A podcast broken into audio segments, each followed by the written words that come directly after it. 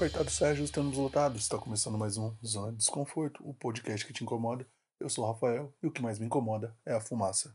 Eu sou o Gabriel e o que mais me incomoda é que a paz é contra a lei e a lei é contra a paz. O ZDD de hoje te convida a conversar sobre um dos assuntos mais polêmicos e desconfortantes das últimas décadas. Hoje vamos falar de maconha. Se maconha for forte, podemos dizer que vamos falar de cannabis. A planta, tão frágil e ao mesmo tempo tão poderosa, tem levantado muitas discussões de grupos pró e contra a liberação da maconha. Apoiadores levantam diversos pontos, entre eles o uso medicinal e a diminuição do tráfico. Os contras dizem que a liberação não irá diminuir o tráfico e temem que isso pode tornar o acesso à droga mais fácil, podendo induzir ao consumo. Vamos discutir um pouco sobre os argumentos a favor e contra a legalização, para que você também possa criar as suas próprias conclusões. O principal medicamento à base de maconha registrado pela Anvisa, o Mevatil, algo assim, conhecido internacionalmente como Sativex, alguma coisa assim também, é comercializado em 26 países, de acordo com a fabricante JW Farmacêutico. No Brasil, o produto chegou às farmácias custando em média R$ 2.800, um medicamento tanto quanto caro. No final de abril do ano passado, um segundo medicamento, à base de canabidiol, foi liberado pela Anvisa, sendo o primeiro a ser produzido no Brasil, desenvolvido em parceria entre indústrias farmacêuticas, a USP e a Universidade de Medicina de Ribeirão Preto. É produzido pelo laboratório Prat Donaduzi, algo assim também no Paraná, e sua venda também está condicionada a receituário de numeração controlada. Entre as possibilidades de uso medicinal já reconhecida para o cannabis está seu efeito analgésico, para sua capacidade sedativa e meio relaxante, capaz não só de potencializar a ação de opioides, diminuindo seus efeitos colaterais, inclusive obstipação em portadores de dor crônica. Seu potencial terapêutico também está sua capacidade de restaurar o apetite ou controle de náuseas e vômitos, sendo isto utilizado para aliviar sintomas relacionados ao ao tratamento de câncer, mas também pode causar pânico, esquizofrenia e alucinações. Acende, puxa, prende, passa. Índio quer cachimbo, índio quer fazer fumaça? Bom, para falar um pouco sobre isso, nós chamamos aqui o Gabriel. Gabriel é estudante de economia e está desenvolvendo um trabalho sobre isso. Bom, vamos ver o que ele tem a dizer. Fala aí, Gabriel. E aí, gente, eu sou o Gabriel, tenho 23 anos, sou estudante de economia e vim aqui para falar um pouquinho sobre essa plantinha aí bem complicada. boa, Gabriel, boa. É, Gabriel, já para começar assim, te colocando já em uma zona de desconforto, é, maconha é um medicamento ou alucinógeno? Isso é complicado, né? Eu acho que depende da maneira que a gente olha é, e da finalidade. A maconha ela tem potencial medicamentoso muito forte e ao mesmo tempo ela pode te fazer ter uma viagem bem da hora. Mas o problema é que as pessoas confundem muita coisa quando você fala ah, maconha tem que ser usada como medicamento, ah, a maconha tem que ser liberada para fumar porque o que muita gente não sabe é que o potencial de medicamento da maconha ele não vem simplesmente por você fumar ela. A pessoa que vai usar a maconha como medicamento não é o cara que vai pegar um baseado, vai fumar e tá tudo certo. O medicamento, o potencial medicamentoso dessa planta, ela vem de um composto que é liberado num processo químico da cannabis sativa, que é o nome da planta em si. Então, ela passa a ter um potencial terapêutico vindo de um dos compostos que é o canabidiol. Esse composto, ele sim é responsável por tratar as doenças, como mencionado na hora que você estava fazendo a introdução. É, ele consegue fazer efeitos analgésicos contra, por exemplo, fibromialgia, além de auxiliar com tratamento de epilepsia infantil, que são quadros bem graves que as crianças apresentam, que possuem medicamentos muito complicados. Tem vídeos bem fáceis de se achar na internet de crianças que usam esse medicamento durante uma crise e a crise passa na hora. Entendi. É, só pra gente voltar num ponto que você falou, é, qual que é pelo que deu a entender que existe outros tipos de maconha, né? Você falou da satívica, algo assim, eu não entendi a... direito. Tem outros tipos, isso? A planta em si, o nome da planta é cannabis sativa. É, ela libera dois tipos de, de compostos químicos dela. O CBD, que é o canabidiol, e o THC, que é o tetrahidrocannabidiol.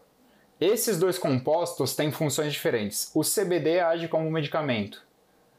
Já o THC age como um psicotrópico. Ele é responsável pela parte alucinógena da maconha em si. O que é muito regulado também é que os medicamentos não possuem taxas de THC, eles possuem taxas de CBD. E conforme você aumenta ou diminui essa taxa, ele passa a ter um efeito para um tratamento A, B ou C, para doença A, B ou C. Certo, entendi, bacana. É... E como são feitos esses medicamentos à base de cannabis, vamos dizer assim, né, Gabriel? Que imagino eu que, claro, que, como você mesmo disse, o... a maconha que o, que o meu parça usa ali para para relaxar é diferente da maconha que é utilizada no medicamento, né?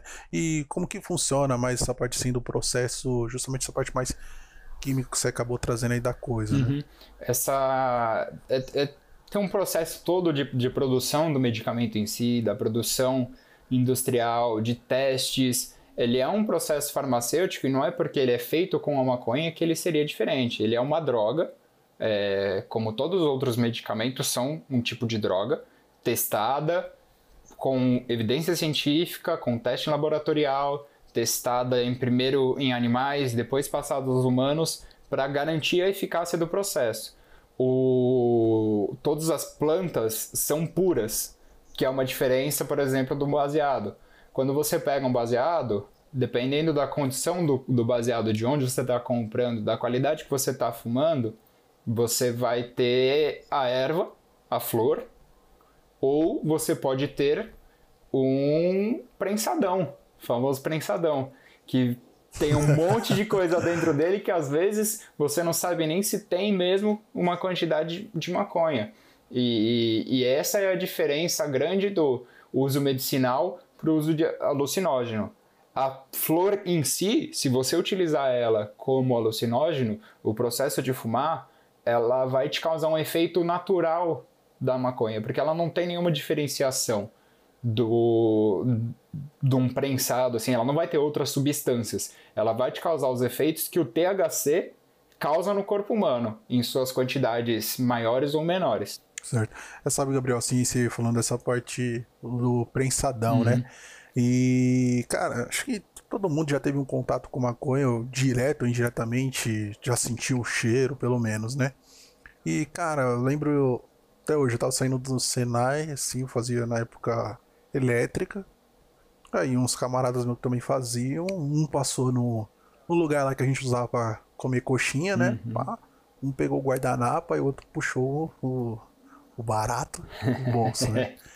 Aí, pô, beleza. Eu não tava tão acostumado com aquilo, mas, meu, já tinha visto pessoas fumar tudo, mas nunca vi ninguém montar assim, né, tal. Só que, cara, o que me deixou indignado foi que o, não foi ele pegar, tipo, a maconha. Acho que foi o fato de não ser exatamente maconha, uhum. que ele virou, pegou, esfregou na mão e, tipo. Aí um olhou pra cara do falou, mano, o cara vendeu bosta de cavalo pra gente. É. Aí eu pensei, puta, mano, o cara vai ficar bolado, vai, vai reclamar lá tal. Mano, não, aí pela minha surpresa, os caras, tipo, simplesmente se conformou por ser bosta, literalmente Sim. ali. E, e fumou, cara. Tipo, eu fiquei, mano. Sim tipo, você. É, sei lá, acho que a busca ali por, por um prazer, entre aspas dizendo, ali, a sua fuga da realidade é. é é, tão, é tamanha sede, né? Vou dizer assim, que você não liga se é, se é realmente é maconha, que nem você falou, pô, às vezes pode nem ter o negócio lá e. Sei lá, independente do que seja, o importante é ele tá fumando dele ali. É, é tem, tem muito isso. E o porquê que isso acontece? Quando você planta a, a, a, a cannabis em si, ela é uma planta difícil de, de, de, de tratar ela. Ela precisa de uma condição específica para poder dar fruto, para poder ter a flor, para ela poder se desenvolver. Ela não é simplesmente uma plantinha que você vai plantar ali na terrinha, deixa na janelinha, vai nascer um negócio vai ficar bom pra caramba. É uma planta que tem uma necessidade grande de calor, por isso que eu acho que quando as pessoas vêm, principalmente em televisão americana, filmes de essas coisas, apreensão, os caras com estufas, realmente precisa de uma estufa para uma produção em larga escala, porque é uma planta que precisa de muito calor para se desenvolver. E ao mesmo tempo, ela não te dá uma quantidade gigantesca de, de flor que você pode usar, que você vai chavar e vai pegar, vai bolar o seu baseadinho e vai fumar. Não, ela é difícil. Então, para que as pessoas tem uma quantidade maior, taca um monte de coisa dentro, taca orégano, vai tacando coisa, porque é aquilo. que tiver uma corzinha é parecida, é for verdinho, mano, pega ali, pega o chazinho da tua mãe, põe no bagulho e fala que é maconha. Porque a quantidade dela em si faz pesar mais e por questão de tráfico, você deixa mais rentável, né? Quanto mais estiver vendendo, o cara não vai vir na boca depois de cobrar que, pô, você tá vendendo bosta de cavalo. É, até queria até aproveitar aí você, Gabriel, para explicar um pouco mais sobre, sobre a flor, né? Porque talvez quem esteja ouvindo a gente falando, pô, mas como assim, não é flor? Maconha, maconha é uma flor? Tipo, pode explicar um pouquinho mais o, o processo, vamos dizer assim, da, da, é, de plantar e colher? Uhum. A flor é, é a parte que as pessoas fumam de fato. Então, se você pegar uma plantinha de maconha, acho que todo mundo todo, todo mundo já viu aquele desenhozinho clássico, né? As cinco pontinhas verdinhas ali. E a parte que você de fato vai conseguir fumar é a flor em si. Então, maconha é uma planta, maconha vai ser desenvolvida, a maconha gera uma flor e é nessa flor onde vai estar os seus compostos vão ser liberados com o seu uso. É, a maconha ela não é um, um, fruto, ela não dá frutas, ela é uma flor. E como certas categorias de flores, ela dá um fruto. E é, é, é isso que muita gente acha que a maconha tá ali, você pega aqueles cinco, aquelas cinco pontinhas, você corta um pedacinho, joga na mão, dá aquela balançadinha, picota ela e pronto. Não é dessa maneira que funciona. E isso também gera um. eu pensei muito que era assim. pensei muitas vezes que era assim. Muita gente tem, tem muito preconceito com a maconha e não preconceito também tem o preconceito de achar a parte que ah nossa ela é errada mas é o preconceito da falta de, de conhecer mesmo. E, e, tem uma outra coisa sobre as flores da maconha, é que elas possuem qualidades diferentes, é, de acordo com o tipo de, de cultivo que ela está tendo, como eu falei, o, o, se ela foi colocada numa estufa, o tempo e o tratamento que ela recebeu ali dentro, tudo isso vai fazer ela ter uma flor com uma qualidade melhor ou com uma qualidade melhor. Uma colheita feita com muitos detalhes e com todo cuidado, deixa você ter uma flor com potenciais não só alucinógenos muito melhores, mas também médicos. Então, um jardineiro assim exclusivo para maconha, ele é um artista, né, cara? que eu até queria aqui levantar um depoimento, né, que a gente usou assim, usou nossas bases para trazer algumas informações, até algumas perguntas para pro ZDD de hoje, né?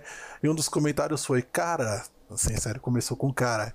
Cara, plantei, fiquei oito meses tomando conta. Vacilei dois dias, ela morreu, eu não tive a flor. Quer dizer, cara, é bem frágil, é bem delicado, né? Tipo, você você conseguir plantar ali e realmente ter uma boa colheita. Porque pensa, pensa assim, é, a maconha precisa de mais de oito meses para que ela dê flores boas. E não é assim, você deixar lá ela por oito meses. Você tem que deixar oito meses tratando com uma quantidade certa de água, uma quantidade certa de sol, uma quantidade certa de luz escura, uma quantidade certa no escuro, uma quantidade certa de calor.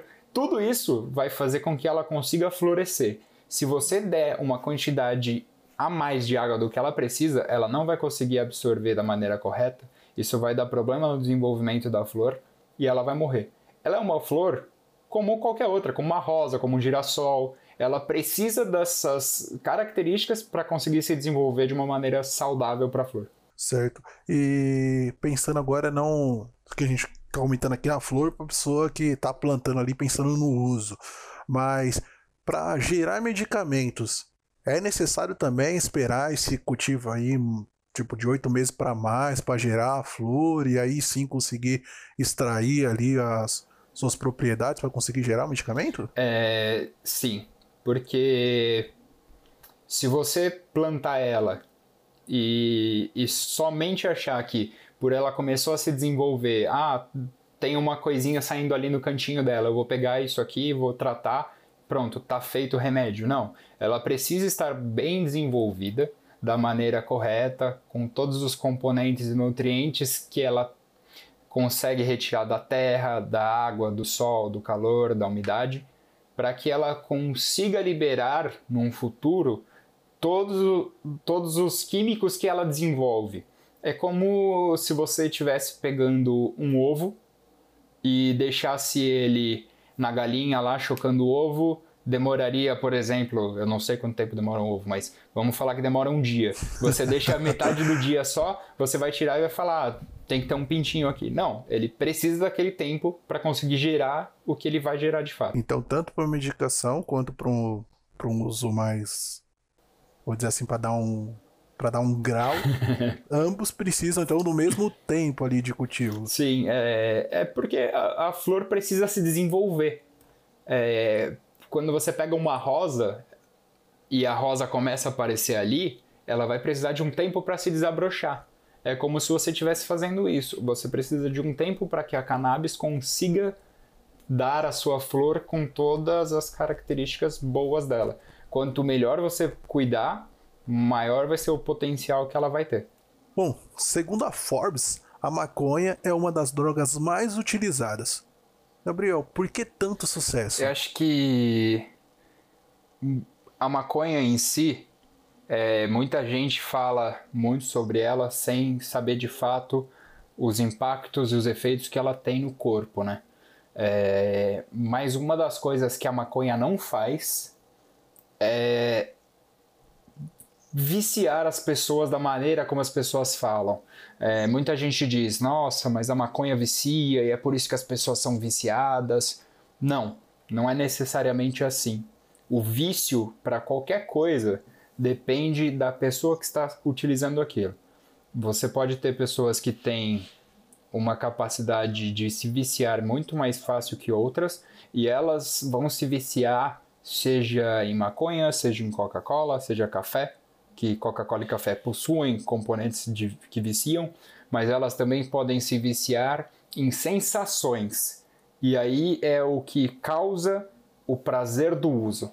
A maconha, quando a pessoa utiliza, ela libera químicas no cérebro que causam reações específicas no corpo. Então, você pode ter uma sensação de tranquilidade, uma sensação de paz, você pode se sentir bem, você tem uma sensação de que tudo é engraçado, as pessoas ficam rindo à toa de absolutamente qualquer coisa que acontece. Mas a maconha também tem um outro efeito no corpo, que é ela pode causar indícios de ataque de pânico ou ataques de pânico propriamente ditos, pode causar ansiedade, ela pode fazer com que as pessoas tenham crises de nervoso ou crises de estresse, mas tudo isso depende da pessoa que está utilizando ela. Geralmente, as pessoas, num geral, vão ter as sensações boas do uso da maconha. Maconha que eu estou falando é a, a maconha que seja natural ali. Você pegar a maconha, mesmo que seja um prensado, mas que não seja tão chutado a qualidade lá para baixo. A pessoa que vai estar tá utilizando vai ter esse prazer isso vai liberar químicas no cérebro e o cérebro da pessoa vai achar aquilo bom. Vai passar um tempo, se a pessoa estiver se sentindo triste ou se sentindo mal, o corpo dela busca reações, o cérebro busca coisas que você gosta para te fazer se sentir melhor do que você está se sentindo ou amenizar aquele estado. e pode ser que em um desses momentos o cérebro lembre daquela sensação que ele teve ao utilizar maconha, das químicas que foram liberadas, e um dos principais pontos que a maconha libera é a liberação de endorfina, que é responsável por causar relaxamento e felicidade. Essa liberação da endorfina faz com que as pessoas se viciem não na maconha, mas na endorfina. Então, quanto mais endorfina você está sentindo, mais felicidade você tem, mais feliz você quer estar. E cada vez mais, num uso prolongado, você precisa de mais taxas de endorfina para sentir a mesma sensação. O corpo humano funciona dessa maneira para absolutamente uma grande margem das coisas que a gente usa. Quanto mais a gente usa algo, menos prazer a gente vai sentir com aquilo. Um exemplo bem besta é: pega uma bolacha no momento que você está com muita vontade de comer uma bolacha, você fala, puta, hoje eu quero me matar de comer bolacha. Come uma, você come duas, você come três, você come um pacote, você come dois pacotes. No terceiro pacote, você já vai estar tá sentindo, caraca, eu não quero mais comer essa bolacha, meu Deus, não aguento mais porra de bolacha. Beleza. Você vai falar, beleza, minha taxa de bolacha deu por hoje. Vai chegar no dia seguinte, você não vai estar com aquela taxa de bolacha de novo. Mas você fala, poxa, vou tentar comer essa bolacha de novo? Você não vai querer, porque você teve uma grande quantidade daquela bolacha, daquela sensação no seu corpo. E esse é o, o, o ponto da maconha. Não é você utilizar ela uma quantidade gigantesca de uma vez, pronto, estou viciado. Não. Mas é a sensação que você causa é, o seu corpo vai querer aquela sensação de novo em algum momento. E quanto mais você der isso para o seu corpo, mais ele se acostuma. E quanto mais acostumado ele tiver, mais ele vai querer a quantidade daquilo. Isso funciona para qualquer droga, seja maconha, êxtase, crack, cocaína, heroína e LSD e por aí vai. e essa essa rinca toda de drogas que nós temos, né? Até ilícitas, ilícitas, né? Dizendo. Mas então, de certa forma, Gabriel, então o meio que se eu for um usuário, tipo, tô começando hoje, vou dar um exemplo. Fumei meu primeiro buzz hoje. Vai me dar toda essa essa sensação boa, gostosa, esse relaxamento. E então, vou dizer assim, eu já se eu tiver tendência, isso é óbvio, né? Vai ficar mais fácil de eu me viciar. Mas mesmo se eu não tiver por toda essa liberação assim química que ocorre dentro do corpo, eu eu natural, eu já tenho uma naturalidade é, aí Você vício. pode ter. Existe é, dentro da genética das pessoas uma tendência a se viciar naquilo. Se você tiver essa tendência, não quer dizer que você vai ser um viciado. Nossa, o cara fumou uma maconha, ele tá cheirando crack para cocaína, tá usando tudo que é para usar. Não, mas a pessoa tem uma tendência no longo prazo de uso que aquilo cause efeitos maiores nela e que ela seja viciada naquela sensação. O vício, a definição de vício é o uso exagerado de alguma coisa e a necessidade daquilo.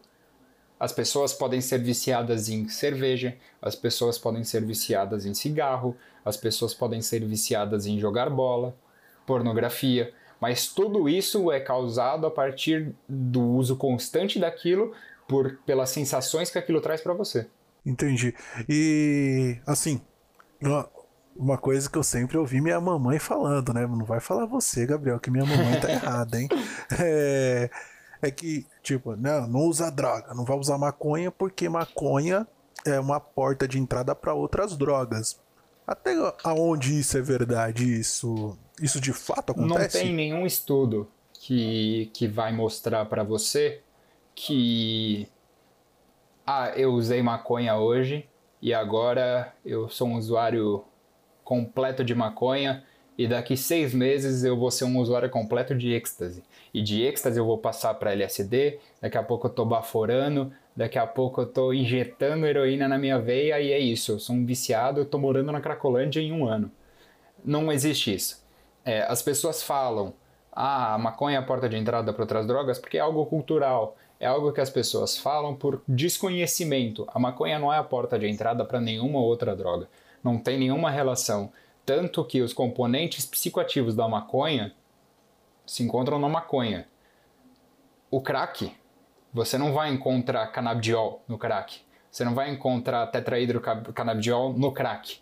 Só que, quais são as sensações que a maconha causa? A maconha pode causar euforia, pode causar felicidade, pode causar relaxamento. Ok.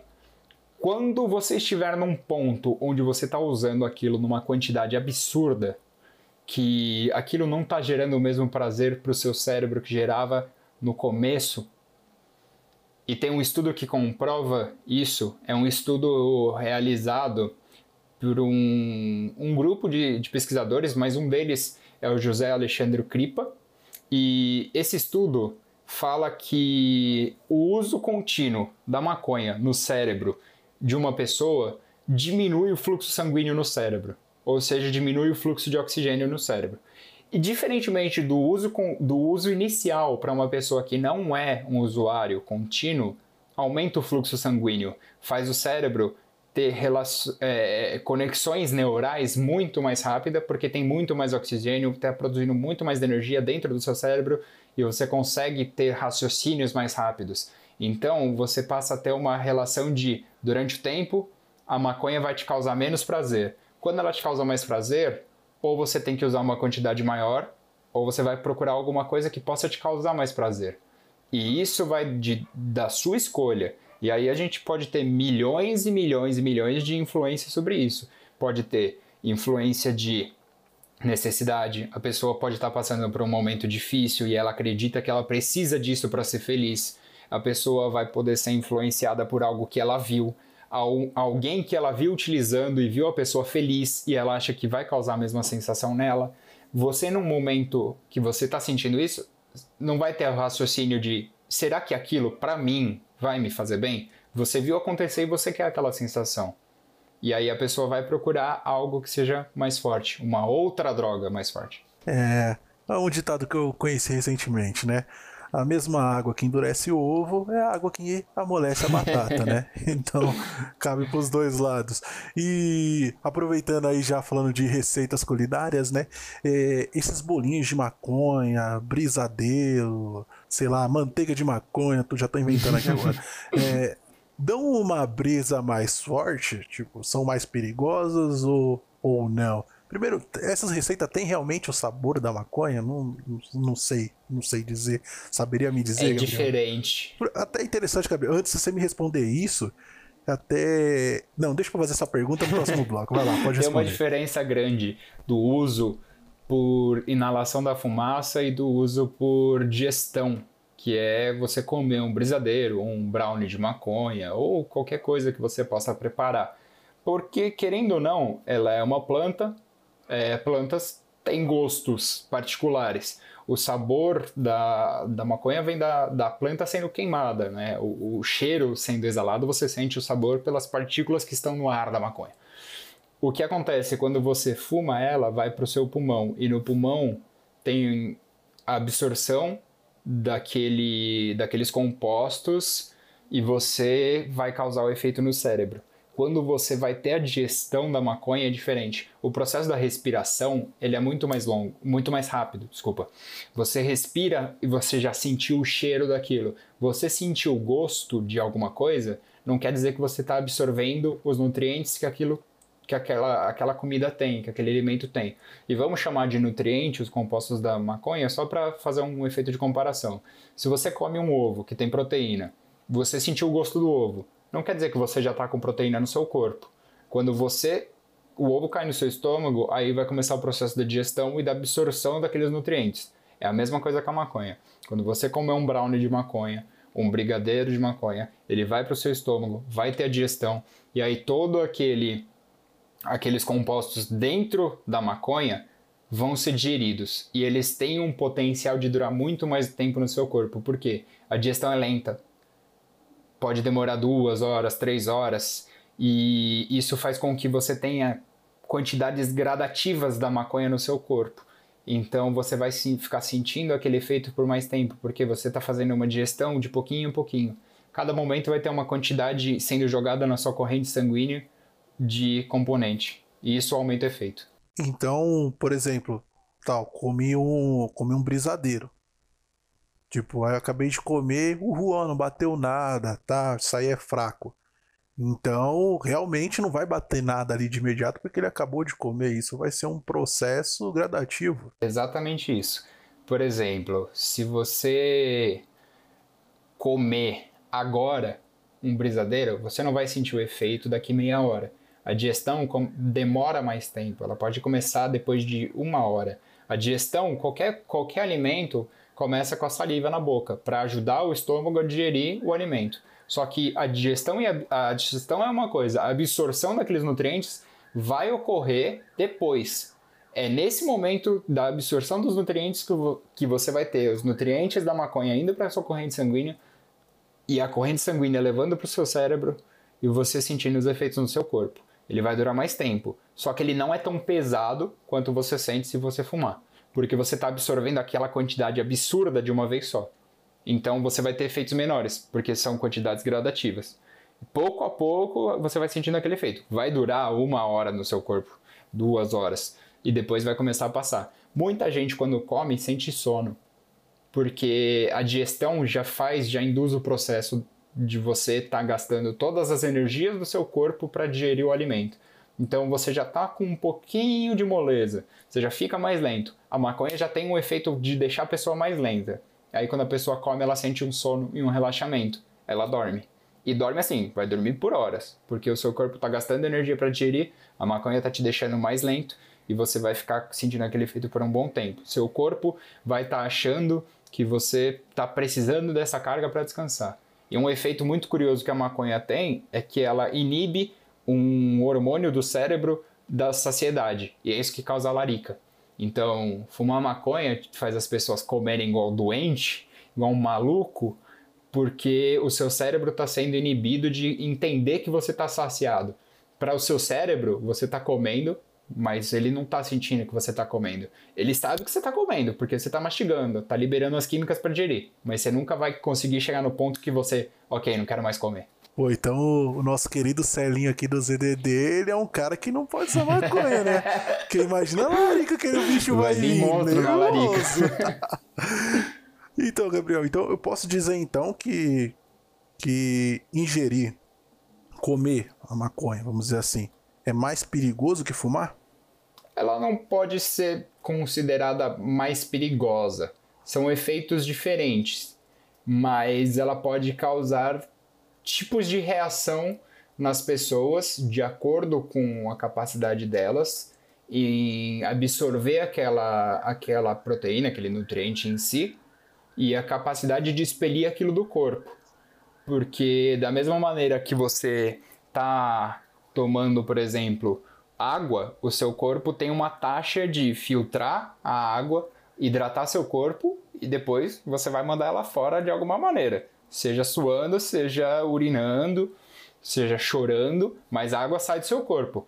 É a mesma coisa com a maconha. Cada corpo tem uma capacidade de expelir aquele, aquela reação, porque isso não é um componente natural. Certo. E já ainda continuando essa parte de receitas, é, trazer aqui um tanto assim, não sei se é um mito, não sei se é, um ver, se é verdade, mas já ouvi relatos de tipo, a, a uma garota grávida vai lá e para abortar toma chá de maconha.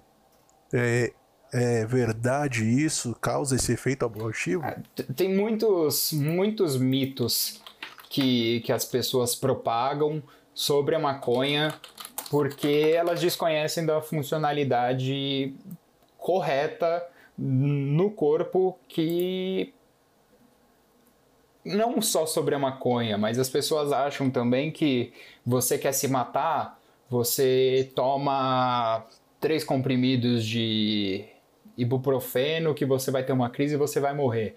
Tudo que é em excesso no corpo vai te fazer mal. Se seja você fumar 43 kg de maconha, ou tomar 8 litros de água num dia. O seu corpo não tem a capacidade de processar isso.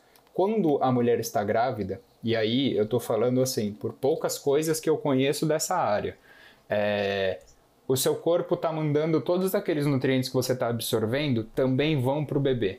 Aquilo também vai para o bebê. Então, quando você come, por isso que não é indicado que grávidas fumem ou bebam, porque os efeitos que aquilo tem no corpo o bebê também recebe e o bebê precisa dos nutrientes, ele precisa do corpo da mãe funcionando em naturalidade.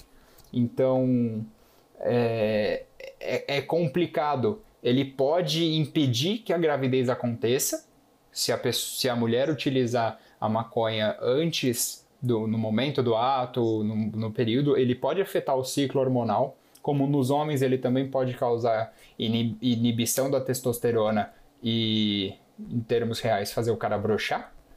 Como meu pai, não fala isso, não Como fala também isso. pode provocar complicações na gravidez. É, tudo depende da capacidade que o corpo da pessoa tem de lidar com aquilo.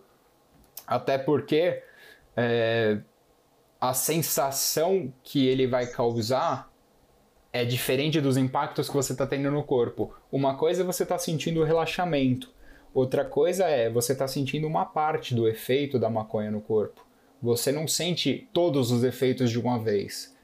E então esse, esse é o problema. É, ele pode causar uma crise na pessoa que está utilizando e desencadear um processo que vai abortar o bebê. Mas falar, ah, maconha abortiva, não, porque você, você não pode afirmar isso, porque senão todas as mulheres que fumassem maconha é, durante a gravidez, elas vão abortar. E não, não é assim, não é dessa maneira que funciona. É, e antes de da gente entrar na questão assim de legalização, é, gostaria que você explicasse um pouco melhor para a gente, Gabriel, qual a diferença entre legalização e discriminação. Acho que o pessoal confunde bastante esses dois pontos, talvez até esse que vos fala agora, às vezes confunde alguns pontos ali entre eles. Uhum. É, é uma questão bem, bem confusa, né? Porque muita gente acha que se você descriminalizar, as pessoas vão sair fumando na rua e traficando, vendendo para todo quanto, quanto que é lado, e que, nossa, não, é, é, são duas coisas assim. É, uma coisa precede a outra, a descriminalização é o ponto anterior da legalização, mas é diferente. A legalização. A legalização da maconha é você tornar o uso da maconha legal. E você tornar ela legal, é, ela virá uma, um bem comum de ser vendido. Ela é um bem que é, sua venda vai ser permitida, você vai ter o comércio desse bem permitido e ao mesmo tempo é, você permite que as empresas produzam e vendam e as pessoas utilizem ela. Lógico que você pode colocar restrições quanto ao uso, você torna ela legal, mas não pode usar na rua. É, você torna ela legal, mas você só pode utilizar ela dentro de estabelecimentos X, como é na Holanda. A Holanda tem um sistema onde a maconha é, é legalizada e você pode utilizar ela apenas e somente dentro da sua casa ou dentro de coffee shops, que são aqueles lugares na Holanda que vendem, são autorizados a vender a maconha mesmo. E aí eles podem vender o baseado, eles podem vender na comida, eles podem vender um bolinho, eles podem vender coisas que utilizem maconha em sua composição ou a maconha em si. A descriminalização é outra coisa. Descriminalização é você tornar que aquilo não seja um crime. Então, se você estiver utilizando a maconha, é, isso não é um crime. E aí depende de, de como é feito, depende do estado, depende da, das leis que você vai colocar para isso, mas é você impedir que a pessoa que foi pega com maconha no bolso ou a pessoa que foi pega utilizando na rua não pode ser mais presa por causa disso ela não vai poder ser criminalizada perante a sua constituição do país como um traficante ou como usuário de um produto ilícito, porque ele não é mais um crime em si. Só que você não pode utilizar. Você vai ser tomado porque a legalização permite o uso, a descriminalização não permite o uso, mas não se torna mais crime utilizar aquilo. Se você estiver utilizando, acho que é bom até porque talvez da maneira que eu falei dê essa impressão. Se o país descriminalizou a maconha, a pessoa foi pega utilizando na rua, aquilo vai ser retirado dela e dependendo do estado, do país, ela pode ser processada pelo estado, mas ela não pode ser criminalizada como um criminoso por estar utilizando a maconha. Por, por ter maconha com ela, posse da maconha certo, si. entendi. Bom, deu para dar uma boa clareada. E já puxando nessa parte de descriminalização, legalização, enfim, também trazer essa parte das vantagens e desvantagens da legalização. E, e também, Gabriel, já colocar nessa pergunta um outro ponto: se legalizar realmente diminuiria o tráfico. Essa, essa é, é a principal questão que muita gente utiliza para falar: ah, eu sou a favor porque se você legalizar não vai ter mais tráfico de drogas. Ou eu sou contra porque se você legalizar todo mundo vai traficar droga. Mas as pessoas falam isso sem ter uma base do que de fato acontece. É, a gente tem no, ao redor do mundo alguns países que já legalizaram a maconha, outros que descriminalizaram. Um exemplo claro de descriminalização é Portugal, que desde 2001 lida com uma questão muito forte de descriminalização de drogas. Em 2011, descriminalizando completamente a maconha. E atualmente, desde 2019, está passando alguns projetos que tentam legalizar ela no país. E outros países que já legalizaram, como por exemplo Estados Unidos, em alguns estados é legalizado, a Holanda é legalizada durante todo, em todo o país, o Canadá, e a gente pode observar no Canadá um efeito bem prático da legalização, e é um efeito muito positivo, que é a arrecadação tributária. E a arrecadação tributária é nada mais nada menos que você cobrar imposto sobre um produto que é vendido. Se muita gente pensa que o, o imposto é ruim, de certa forma, o imposto, se bem utilizado, ele retira uma parte do valor que está sendo vendido como contribuição para o governo e o governo pega aquele dinheiro para administrar o país. E administrar, ele pode aplicar o dinheiro em outras coisas, ele pode aplicar em educação, em saúde, etc. O Canadá chegou a recentemente a arrecadação de impostos sob a maconha de 139 milhões de dólares. E esse recentemente eu estou falando é, em 2019. Em junho de 2019, essa informação é das estatísticas do próprio governo. Isso dá 530 milhões de reais aproximadamente. E isso foi com relação ao uso de outubro de 2018 até março de 2019. Então, é coisa de mais ou menos uns cinco meses de arrecadação de tributos meio bilhão de reais. E aí você fala, então vamos legalizar no Brasil. Não, não, não pode funcionar dessa maneira. A legalização também pode ter outros, outros efeitos positivos, como, por exemplo, você legalizar ou descriminalizar, mas você legalizando ajudaria numa certa quantidade maior, que você desafoga o judiciário brasileiro. Muitos, isso para o caso do Brasil, também para outros países, mas muitos casos que a gente tem no judiciário brasileiro para serem julgados são casos de uso ou porte de droga, que são considerados crimes de portes pequenos, valores muito pequenos de droga. E, e isso liberaria uma grande parte do judiciário para que pudesse julgar outros casos. Então, tem um impacto grande no número de, de pessoas em, em cárcere hoje no Brasil que estão lá por uso de pequenas quantidades de droga, de pequenas quantidades de maconha. As pessoas são presas e às vezes o que ela estava fazendo utilizando aquilo, ela estava tendo um relaxamento. A questão do tráfico da droga é um outro problema. O tráfico em si é, causa desigualdade social, violência, mortes, morrem milhares e milhares de pessoas todos os anos em conta de uso de drogas, tráfico de drogas, pessoas que vão trabalhar no gráfico porque vem naquilo uma única saída para não ter que morar na rua. É, você poderia não exterminar isso, mas você consegue ter um, um, uma ação prática sobre o tráfico. Você diminui os índices de tráfico. Só que não é simplesmente legalizar. Um problema grande que acontece quando você legaliza uma droga é o traficante ele vai parar de vender? Não vai. E isso acontece porque você pode vender o produto num valor mais baixo. Então o traficante pode continuar vendendo maconha. num produto mais baixo, acessível às pessoas que não têm condição de comprar o produto legalizado. É até isso que eu ia levantar agora, Gabriel, sobre, sobre a questão de que, por exemplo, eu vou legalizar, dando um exemplo, legalizou no Brasil. Mas isso não vai deixar o, o, vou dizer assim, o cara que vende parar de vender.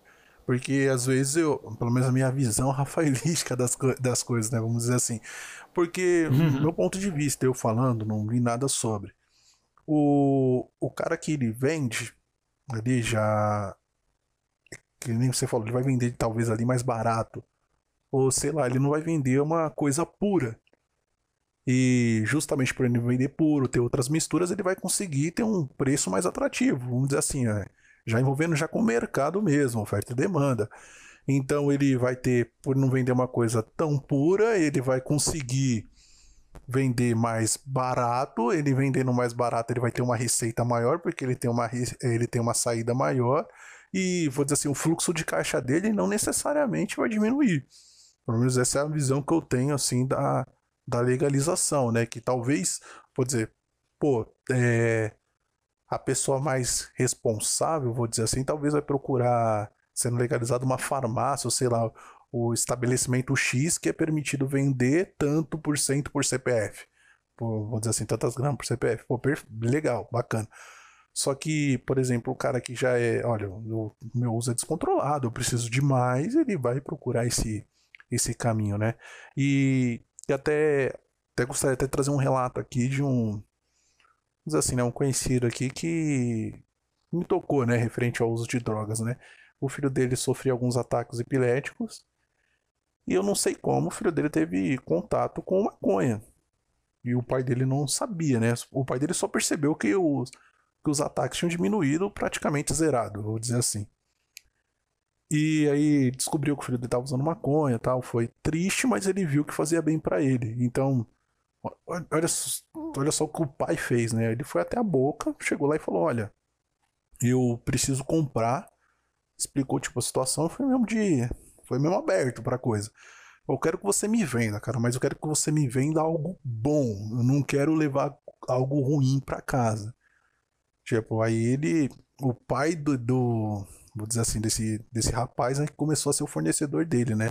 O pai preocupado com a, com a vida do seu filho submeteu aí atrás da, da maconha por ele, justamente para por ele não ser, vamos dizer assim, viciado na coisa, ele teria um cuidado maior na hora de selecionar o produto, né? E aí fica até como fica até o link, né, do que eu tava falando sobre não diminuir o tráfego. Porque eu imagino que quando ele começou a usar, ele não tinha nenhum tipo, ah, eu eu dou, sei lá, vai, como, como ele fumava, eu dou três baforadas por dia. Tipo, não, tipo, deveria ser uma coisa mais descontrolada. Então, talvez para manter ele mais calmo hoje, manter os ataques, talvez ele ele precisaria de um consumo maior e que talvez, né, sendo liberado o uso da maconha, ele não tivesse acesso àquele volume. Então ele acabaria recorrendo ao é, tráfico. Uma, uma, né? uma questão assim, infelizmente. que acontece, por exemplo, em Portugal. É, é uma política de redução de danos. Eu já vou falar mais o que, que é isso, né? Eu só quero falar isso que você, que você comentou. É, realmente, o, é uma pessoa que tá, ela tá utilizando, ela pode não ter começado a utilizar com esse intuito. O menino talvez ele não tenha nem pensado em vou utilizar porque vai ser bom para epilepsia. Talvez ele nem soubesse, mas foi um efeito positivo que o uso trouxe. É, pode, poderia ter efeitos negativos também, ele podia ter desencadeado crises, mas é, assim como o, a maconha pode ser utilizada como medicamento por conta do potencial dela, é, com, como remédio, o remédio para a epilepsia é feito a partir do CB, CDB. O CDB também é liberado no uso da maconha, então ele tem esses efeitos positivos. Ele poderia ter outros efeitos negativos, sorte, felicidade que não teve, mas trouxe um bem-estar para ele. Ele se sentiu bem com aquilo e aquilo fez bem. O pai, numa situação de preocupação, foi lá e falou: beleza, eu quero que ele continue usando, mas eu quero coisa boa. Porque é aquilo. É, se você legalizar, mais pessoas vão ter acesso a um produto de qualidade. O ponto-chave da discussão sobre legalizar ou não é você legalizar ou não. Você não legalizando vai impedir as pessoas de utilizarem? Porque o ponto da proibição é esse: você é proibido de utilizar e torna um crime porque eu não quero que você utilize. É, é, é uma lei dizendo que você não deve utilizar. O uso acontece por causa daquilo? Continua acontecendo. Então acho que proibição não é o modo mais eficaz de lidar com isso. Porque as pessoas continuam utilizando, o tráfico existe, é proibido, as pessoas vão presas, as pessoas morrem, famílias são destruídas, se emprega muito dinheiro, é, policiais morrem, pessoas vão para a beira da marginalidade, muitas são descriminalizadas, muita gente sofre preconceito por conta da proibição. É a melhor maneira de lidar com isso? Talvez não seja, dependendo da sociedade, dependendo da cultura. Uma, uma alternativa é política de redução de danos. O que, por exemplo, Portugal faz e fez desde 2001 é você tratar de uma maneira com que você tente reduzir ao máximo o quão prejudicial aquilo pode ser na sua sociedade. Se você pega Portugal em 2001, eles tinham ah, dados absurdos de transmissão de HIV, de doenças é, transmissíveis por injetar heroína. Com a, a agulha, passava HIV para as pessoas. E isso são dados feitos num artigo desenvolvido pelo, pelo Glenn Greenwald, aquele cara do Intercept, ele mostra todos os dados do próprio de bases do governo de Portugal falando que o governo conseguiu diminuir a taxa de HIV, por exemplo, em 80% após ter essa descriminalização das drogas e fazer políticas de redução de dano. Aí você fala, caramba, isso é um dado puto expressivo. O que, que eles fizeram? Eles descriminalizaram todas as drogas, inclusive a maconha. Eles tiveram avanços enormes em diminuição de doenças, é, em arrecadação tributária, porque as pessoas começaram a ter um índice de saúde melhor, então elas começavam a trabalhar melhor, pagar mais impostos por estar gastando, melhor por estar trabalhando e recebendo. E chegou num momento que eles perceberam que reduzir os danos era mais efetivo que combater proibindo. Então, você começa a caminhar para um ponto da sociedade que é a melhor saída, é fazer uma política de reduzir os impactos negativos da maconha. Uh, já aproveitando, eu gosto de comparações assim. É, acho que algumas comparações do, com outros países não são tão bacanas, mas esse tipo eu acho, acho bacana a gente trazer aqui pro, pro podcast. É, você falou bastante sobre a parte também, vou dizer assim, né, que do, dos lucros envolvendo impostos, né? Cara, eu não tenho dúvida que no Brasil, tipo, é, o imposto em cima disso, nossa, ia ser. ia arrebentar. Porque nós. o que o brasileiro é bom é cobrar imposto, cara, é tributação. Nós, assim, é sério, a gente é ótimo nisso, cara. Porque, olha, é, cada. Vou dizer, é cada valor cobrado assim, cara, que, tipo, sem motivo algum e. e tá aí. Bom, enfim, é, a pergunta é: o Brasil hoje, assim, cara, no, vamos pensar assim, tudo que a gente tem hoje é uma nova crise econômica aqui na nossa porta, o vou dizer assim, um entre e sai de ministros e, cara, tipo, um, N coisas acontecendo. O Brasil, no dia de hoje, hoje, aqui dois, falando de 2020, ele estaria pronto para uma possível legalização? Minha opinião é que não. E a opinião é que não, ela é baseada no seguinte fato: a gente tem uma cultura muito problemática quanto a, ao modo como lidar com as drogas. A gente pode observar isso como nosso vizinho, país vizinho, Uruguai, legalizou as drogas em 2016. A droga não, desculpa. A maconha em 2016. E eles têm uma relação diferente, o modo de lidar com aquilo é diferente. Para você poder legalizar, você tem que educar a sua, sua população. É um ponto muito diferente de simplesmente impor alguma coisa do que explicar o porquê você está fazendo aquilo. Para o Brasil chegar num ponto de legalizar, primeiramente ele teria que informar a sua população o quanto aquilo pode ser positivo para as pessoas. O quanto aquilo pode ser positivo não só para as pessoas, para as instituições. A arrecadação tributária é um dos pontos, mas a diminuição da violência causada pelo tráfico, a diminuição do tráfico de drogas, é, a venda de produtos de maior qualidade. Porque uma coisa é você comprar um produto prensadão, ruim, que pode te fazer mal porque ele tem muitos compostos péssimos para sua saúde. Outra coisa é você comprar um produto de qualidade boa, uma planta muito bem cultivada, que vai te dar o efeito alucinógeno, vai te fazer ficar brisando, feliz, ter uma boa uma boa viagem lá, mas isso não vai te fazer tanto mal, isso não vai te fazer mal. E esse produto está garantido que ele é testado, que ele foi bem feito, que ele está bem plantado e vai ter um retorno para a sociedade você comprar ele porque você vai pagar um imposto por cima dele. Esse dinheiro pode ser aplicado em outra coisa.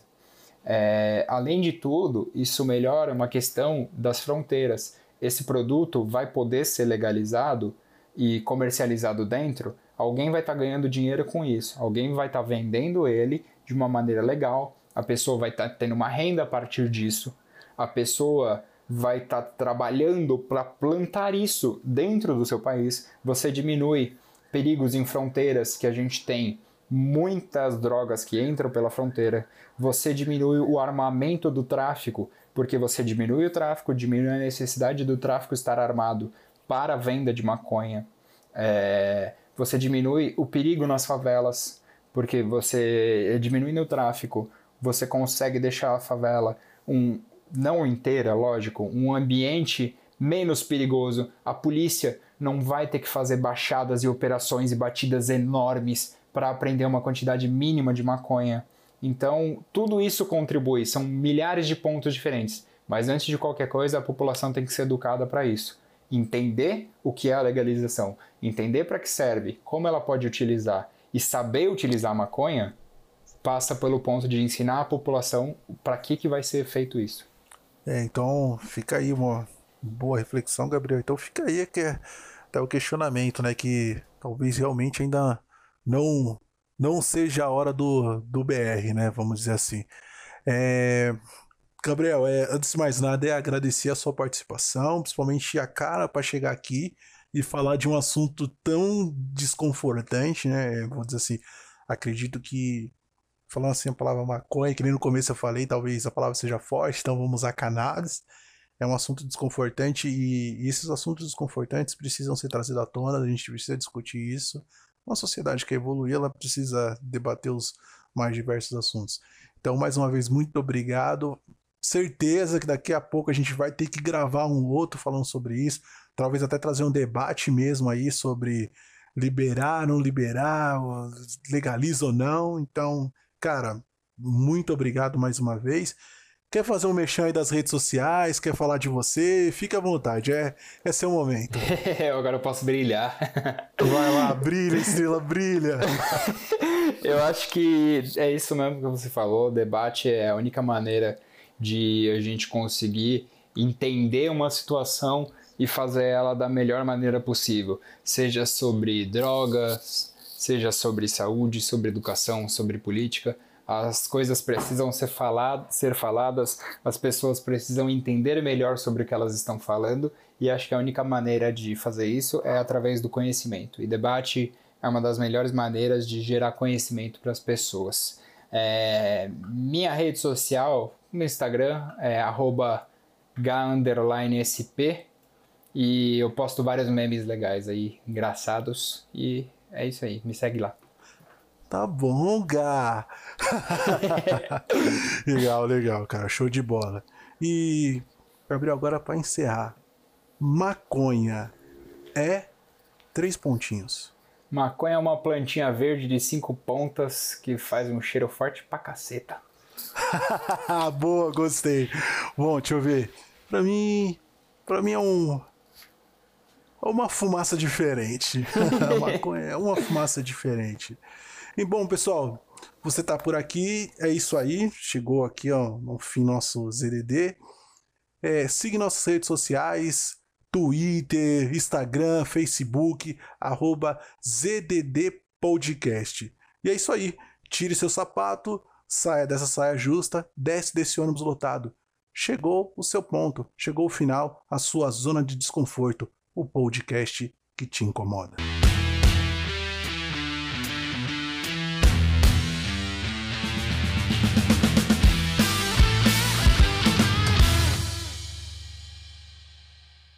Gabriel, pode, pode encerrar aí.